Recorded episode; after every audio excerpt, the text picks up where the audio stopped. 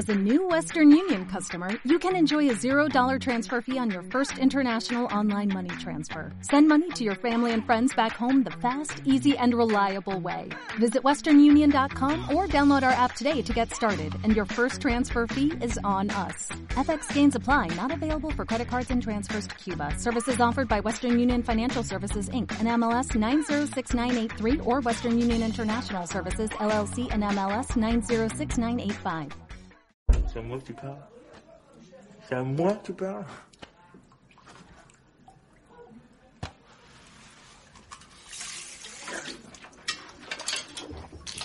C'est à moi que tu parles, enculé, c'est à moi que tu parles.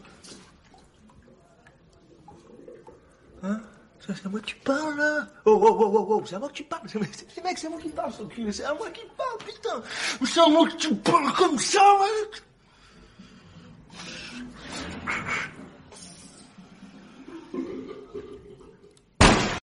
¿Qué tal, queridos podescuchas? Sean ustedes bienvenidos a una cápsula más de Samiel. En esta ocasión les traigo la película titulada La Haine, El Odio. Es una película francesa dirigida por Matthew Kasovitz y estrenada en 1995. Queridos podescuchas, ¿les ha pasado que dejan en el recuerdo o en aquella lista perdida una película eh, y de repente la ven la observan y dicen, ¿por qué no la había visto antes? Pues bien, a mí me pasó con esta película llamada El Odio. ¿Quién diría que 27 años eh, después esta película seguiría tan vigente en nuestro tiempo? ¿De qué va esta película, queridos pues escuchas? Pues bien, narra la, la vida de tres jóvenes eh, que son desdichados, que son desterrados de una sociedad francesa un judío, un árabe y un negro en un suburbio de París, más o menos en la década de los noventas. ¿Qué pasa en esta película? La película va dividida en, horas, en 24 horas, en donde los tres protagonistas, que son Vince, interpretado por Vincent Cassel, Said, por Said Tagamoui, y Hubert, interpretado por Hubert Kunde, luchan contra el odio proveniente de la policía, y del orden establecido. Hay una frase muy interesante eh, acerca y la ponen directamente donde dice la policía mata. Y la frase inicial de esta película es tremenda y se las voy a leer. Un hombre está cayendo de un edificio de 50 pisos. Para tranquilizarse, mientras cae al vacío, no para de repetir. Hasta ahora todo va bien. Hasta ahora todo va bien. Hasta ahora todo va bien. Pero lo importante no es la caída, es el aterrizaje.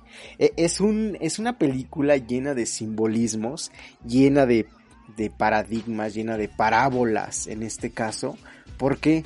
Porque en 24 horas podemos ver el reflejo de una sociedad primero que destierra a estos tres personajes de su mismo suburbio y ya cuando van a las grandes urbes que es París en específico, eh, eh, se muestra obviamente el racismo, el clasismo, esta segregación por su condición, por esa condición a la que se ven sometidos por primero la sociedad, la clase social y después por la policía, porque en todo momento estos chicos se ven acosados directamente por la policía. Todo comienza porque la policía le da una paliza a un chico de 16 años llamado Abdel, eh, donde le causa heridas graves y entra en estado de coma.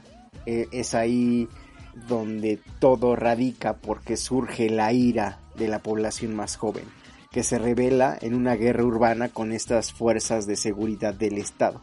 De hecho, las imágenes iniciales son eh, extremadamente violentas y extremadamente potentes. Por eso les digo que esta película en todos los aspectos, ya sea en fotografía, en música, en montaje, en ángulos, en tomas de cámara, en secuencias, en diálogos, en el discurso, todo, todo es muy potente en esta película. Por eso ahí la violencia, eh, a mi parecer, del título, que es el odio. Pero el odio, ¿por qué? Eh, es ahí lo que nos debemos de preguntar. Eh, durante estas revueltas, un policía de la comisaría pierde su arma y va a parar a las manos de nuestro buen amigo Vince. lo que provoca una pelea eh, entre los protagonistas que se va desarrollando en estas 24 horas. Y qué, qué es lo más eh, agradable de esta película. Todo. E, el discurso, como les comento, es poderoso porque retrata de forma sutil, gris, grotesca, sucia, la violencia simbólica del racismo, del abuso del poder, de las carencias de una sociedad en caos y con diferencia de clase social. ¿Les suena? Esta película es tan vigente que yo me eh, yo he reflexionado y digo cómo hay películas que trascienden y se vuelven de culto. ¿Por qué? Porque si bien nacen en un contexto social en Francia de los 90, eh, en, ese, en esa lucha de clases y en ese caos de este odio y del racismo, se vive y es vigente en nuestro México y en el mundo. En el México tal vez no lo vivamos porque eh, algunos nos encontramos en la Ciudad de México. Pero esta violencia, este odio y este racismo y esta segregación se encuentra rotundamente en todos los estados de la República. En el sur, en el norte, en todo encontramos lo mismo. Y es tan vigente como puede sonar tan raro de esta noticia del, del Sonoragril no, no es por hacerle mención, pero cierto o falso, lo verdadero es que hay odio, hay racismo y hay segregación en esta sociedad mexicana. ¿Por qué me meto en este aspecto? Porque en la película, el discurso, el discurso, damas y caballeros, es muy, muy poderoso. Eh, te engancha directamente y lleva un trasfondo muy, muy específico, que es eh, que la audiencia reflexione por qué por qué el odio, por qué la segregación, por qué el racismo y por qué una película de hace 27 años donde se habla de estos temas sigue tan vigente en nuestro, en nuestro presente. Y bien, eh, esta película no puede faltar porque les digo que está llena de elementos exquisitos y muy sutiles. Hay una referencia y un homenaje a la película Taxi Driver, Driver de Martin Scorsese, eh, donde uno de los tres personajes eh, le hace una referencia enorme, enorme, damas y caballeros, porque, y queridos pues escuchas, porque eh, a mí me gusta, a mí me gusta esta referencia. ¿Qué otras, qué otras curiosidades hay? Hay un DJ mezclando con vinilo hacia la ventana de la plaza.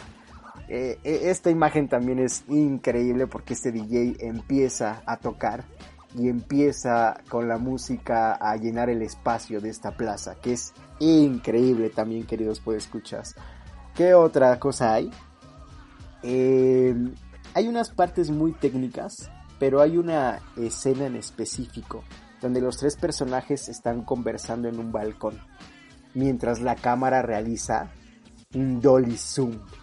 ¿Qué es esto? Que se va acercando poco a poco a la parte de atrás y únicamente eh, hay un encuadre en los personajes. Esto es increíble, hay una técnica exquisita y poderosa porque representa algo, ¿no? O sea, cada, cada escena representa algo y, es muy poderosa en todos los aspectos.